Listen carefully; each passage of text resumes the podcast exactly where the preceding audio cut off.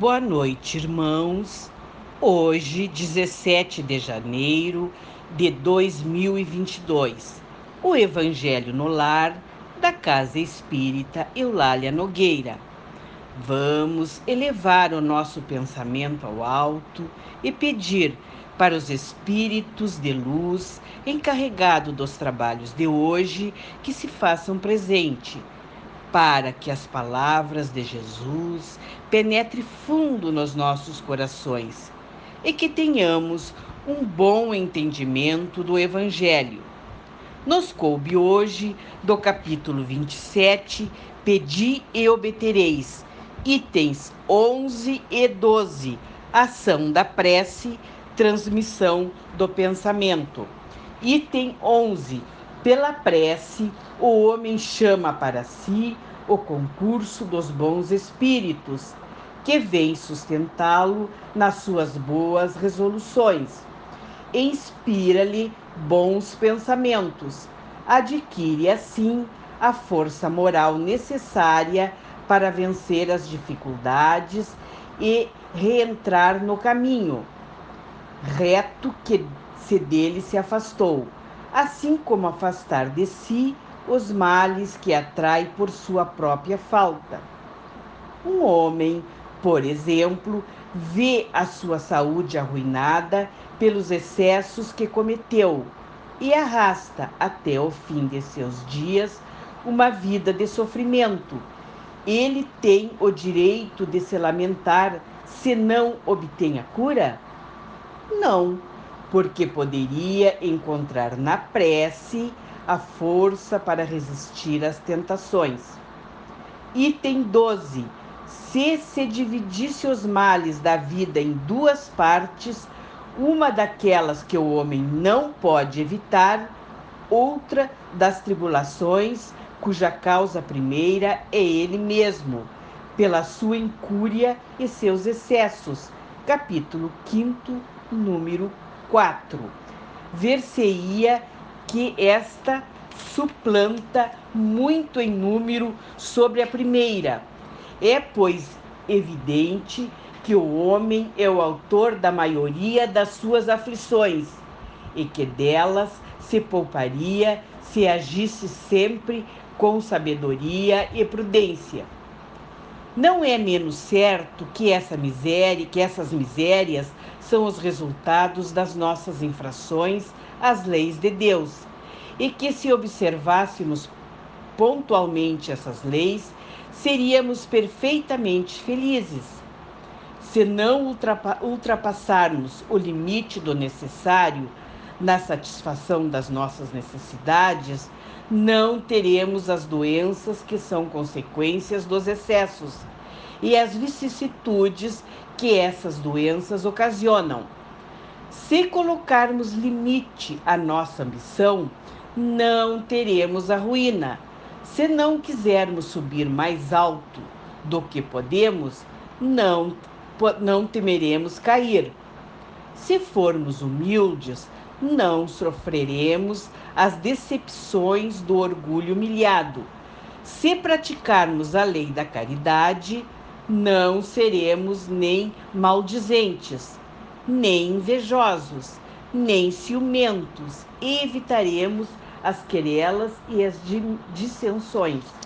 Se não fizermos mal a ninguém, não temeremos as vinganças, e etc. Admitamos que o homem nada pudesse sobre as, os outros males, que toda prece seja supérflua para dele se preservar. Já não seria muito estar livre de todas aquelas que provém de si mesmo? Ora, aqui a ação da prece se concebe facilmente, porque ela tem por efeito evocar inspiração salutar dos bons espíritos, de pedir-lhes a força para resistir aos maus pensamentos cuja execução pode nos ser funesta. Neste caso, não é o mal que afastam, mas a nós mesmos do pensamento que pode causar o mal.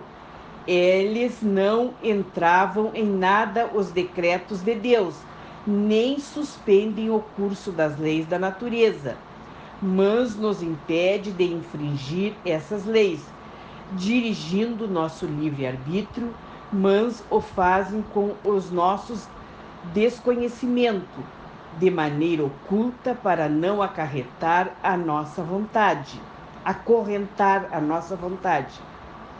O homem se encontra então na posição daquele que solicita bons conselhos e o coloca em prática, mas que está sempre livre de segui-lo ou não.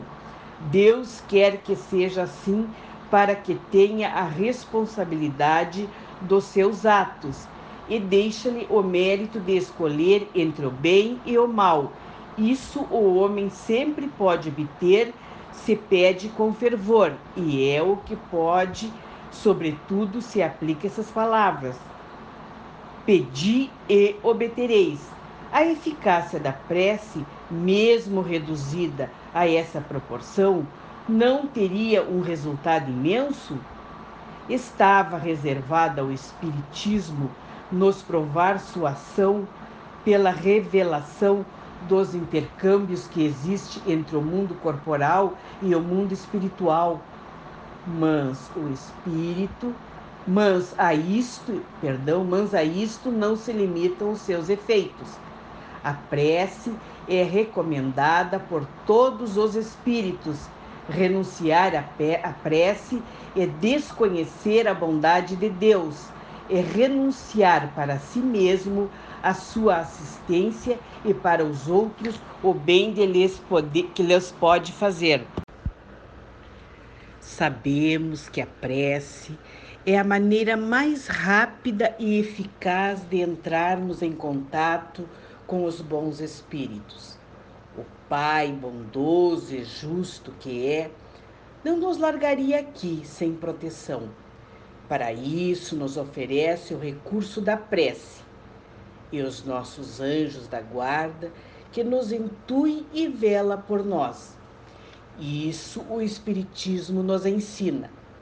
Sabemos que as vicissitudes da vida têm duas causas. Uma da vida presente, que são os excessos, a imprevidência, o orgulho, a ambição.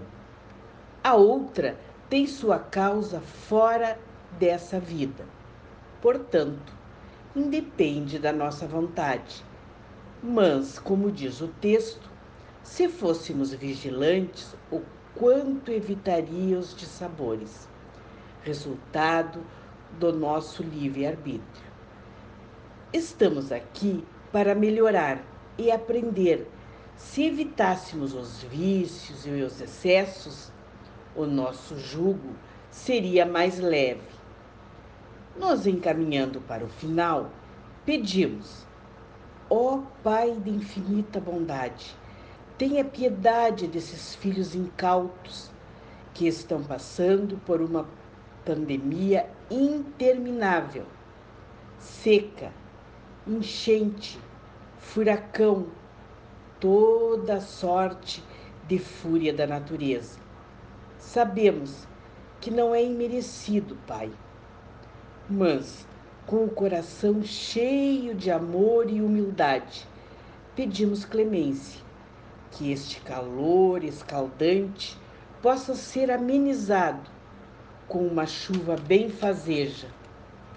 Pedimos também por este grupo, que mesmo nos momentos mais desafiadores, se reinventaram para continuarmos unidos na oração Pedimos pelos dirigentes da Casa Espírita Eulália Nogueira que continue com a proteção do mundo espiritual, pedindo também pelos nossos irmãos mais antigos e fundadores da nossa casa, que foram mestres na arte de nos ensinar, e os mais jovens que aprenderam direitinho a lição do amor.